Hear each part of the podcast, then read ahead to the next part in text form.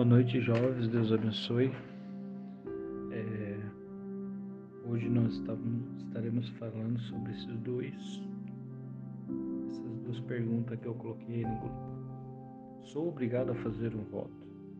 O que acontece se não cumprir meus votos? Amanhã eu estarei falando sobre se acontecer alguma coisa de ser impossível cumprir o meu voto, o que eu faço? Às vezes a gente faz votos sem pensar no amanhã e acaba que acontece algo que nos impede de fazer cumprir o nosso voto. O que fazer então? Amanhã vai ser esse tema em cima do voto que eu vou falar. Hoje vai ser bem breve porque eu já postei esses outros áudios aí em cima, então para não ficar muito comprido a lição de hoje, eu vou falar bem breve, bem rápido sobre esse tema, essas, essas duas perguntas aí acima. Eu ia falar também sobre é, o terceiro assunto que eu falei que eu vou falar amanhã,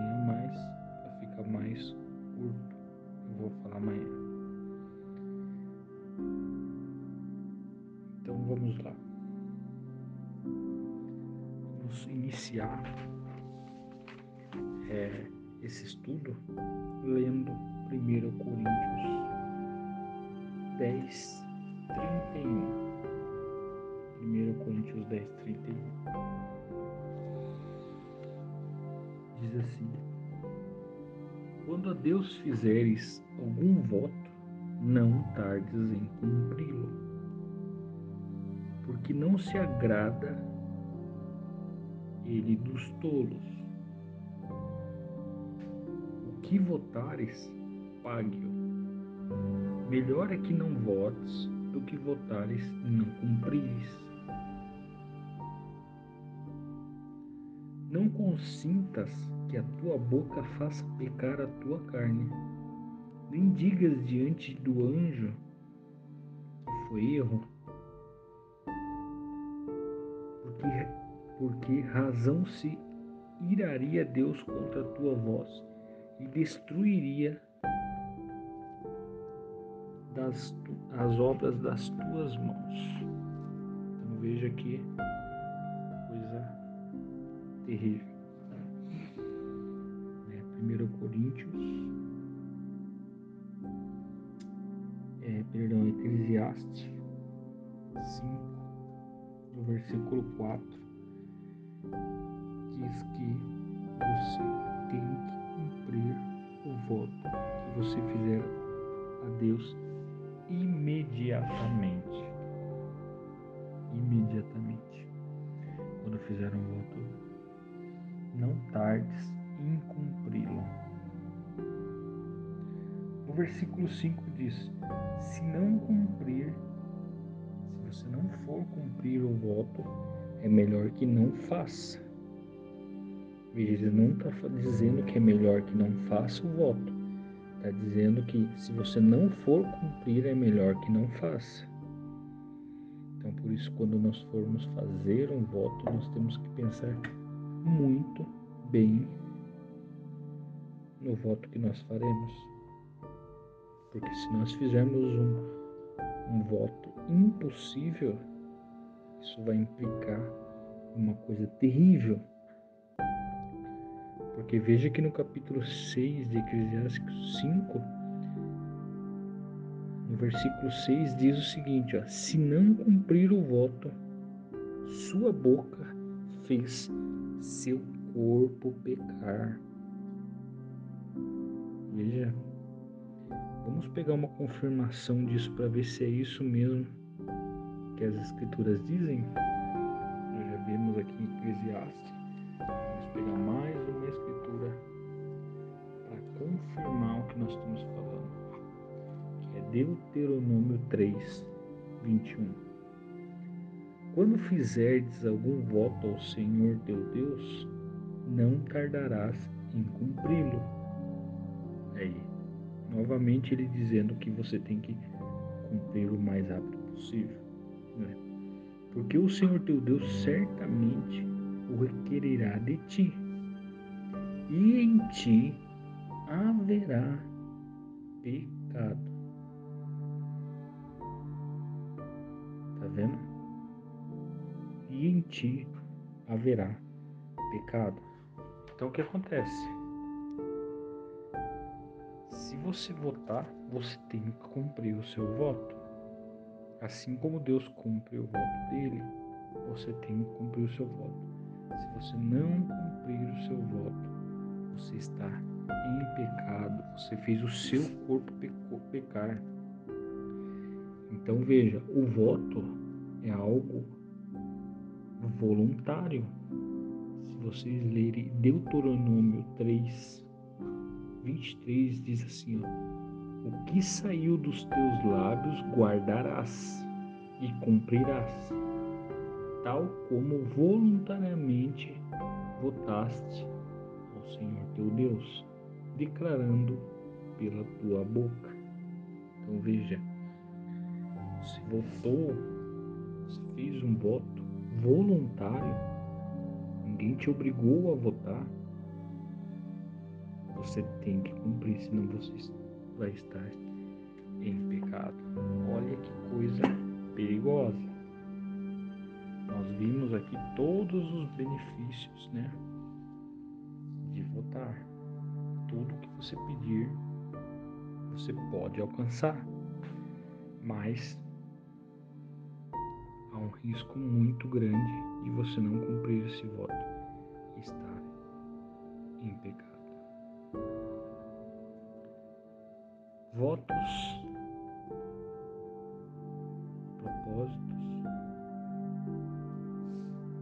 jejum tem por uma finalidade apenas agradar ao Senhor. É o algo a mais, como eu falei anteriormente. Veja, se a gente for comparar com casamento, no casamento, quando você faz um voto, você promete que vai amar, respeitar até que a morte separe. Mas ali no voto, você não promete que no dia dos namorados vai dar um presente, vai fazer alguma coisa, né? Não, ali no voto do casamento não tem isso. Mas e se você não fizer, o que acontece? vai criar um desagrado com sua esposa. Você pede uma moça em namoro, você não é, diz que vai do dia dos namorados dar algo para ela.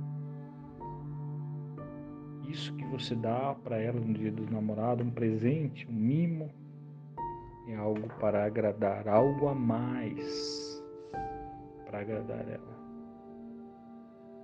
para ver ela feliz. Então veja como as coisas são simples. Agora a, o parágrafo da mensagem que eu deixei aí, o profeta diz assim: A perseguição sempre dá força à igreja. Nós temos conseguido isto muito fácil. Nós ficamos preguiçosos Chegamos a um ponto que não queremos mais avançar, nos é dado facilmente. É necessário dor, é necessário lágrima, é necessário suor, oração, fé, promessa. Para seguir adiante no poder do Espírito Santo. Aquele zelo e poder que eles tiveram naqueles dias, por longos tempos, tem desaparecido de nossas assembleias. Olha que, que forte que o irmão Branco está dizendo isso aqui. Mensagem Retorno e Jubileu. Se, se você tiver essa mensagem traduzida pela Ruby, é, parágrafo 25, se for a tradução Crentes da Bíblia do Brasil, parágrafo 33. Olha que terrível. A igreja hoje tem perdido isso, né? Eu receio que se a janela fosse alvejada essa noite, as pessoas correriam para todos os lados e nunca mais retornariam. Mas, e outra coisa, é muito ruim, você sabe, pensar naquela coisa acontecendo assim. Mas mesmo assim, isto prova que Deus esteve no dia passando ainda Deus que esteve no dias passado ainda é o Deus de hoje. O Deus que era e para sempre permanece Deus. E espera que seu povo mantenha seus votos e suas promessas. Olha só então, o que acontece. Não somos obrigados a votar, a prometer, mas Deus espera, está esperando por isso, né? Você não é obrigado, mas Deus está esperando. Você não é obrigado a dar um presente do dia do namorado para sua namorada. Nós estamos chegando aí dia dos namorados, né? Mas ela está esperando por isso. Não é verdade? Você não é obrigado a dar um presente para o seu pai no dia dos pais. Mas por mais que ele diga que não, às vezes, ah, não precisava, tal, ele está esperando por isso. Mas quando nós conseguimos tudo muito fácil, então nós escorregamos. E a primeira coisa, você sabe, saímos dessas coisas perdendo a nossa herança. Então o que acontece? Senhor, eu quero. Imagine Ana novamente, né? Senhor, o Senhor me deu um filho e eu prometo entregar ele ao Senhor. Bom, aí o Senhor dá o filho para Ana e Ana não cumpre sua parte. O que acontece? Terrivelmente, Deus o requerirá de volta.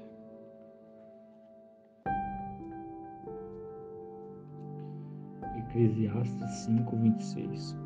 Não consinta que, consinta que a tua boca faça pecar a tua carne, nem digas diante do anjo que foi erro.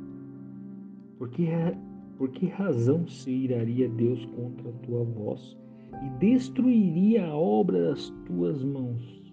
Então veja, o profeta falou aqui, ó, no parágrafo 26, na tradução Ruby, e no parágrafo 33, na tradução Crentes da Bíblia do Brasil, é, na mensagem Retorno do Jubileu, o profeta diz aqui, ó, saímos disso e perdemos a nossa herança.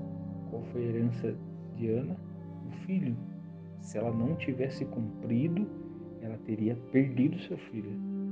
E aqui em Eclesiastes diz a mesma coisa, que Deus destruiria as obras de suas mãos. Então veja o perigo de você não cumprir o voto com Deus. Ou o voto que você fez. Então, jovens, eu quero apresentar para vocês essa ferramenta, mostrar para vocês os benefícios de usá-los mas os malefícios se você não cumprir sua parte também. Então, o risco é muito grande. Deus espera que você faça isso, mas que você faça isso de uma forma correta, de uma forma honrada, para que depois Ele não tenha que tirar de você o que você conseguiu.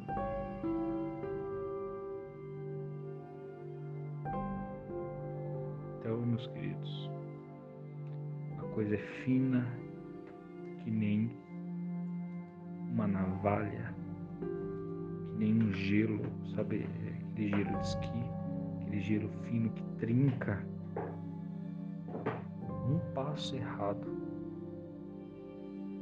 é terrível.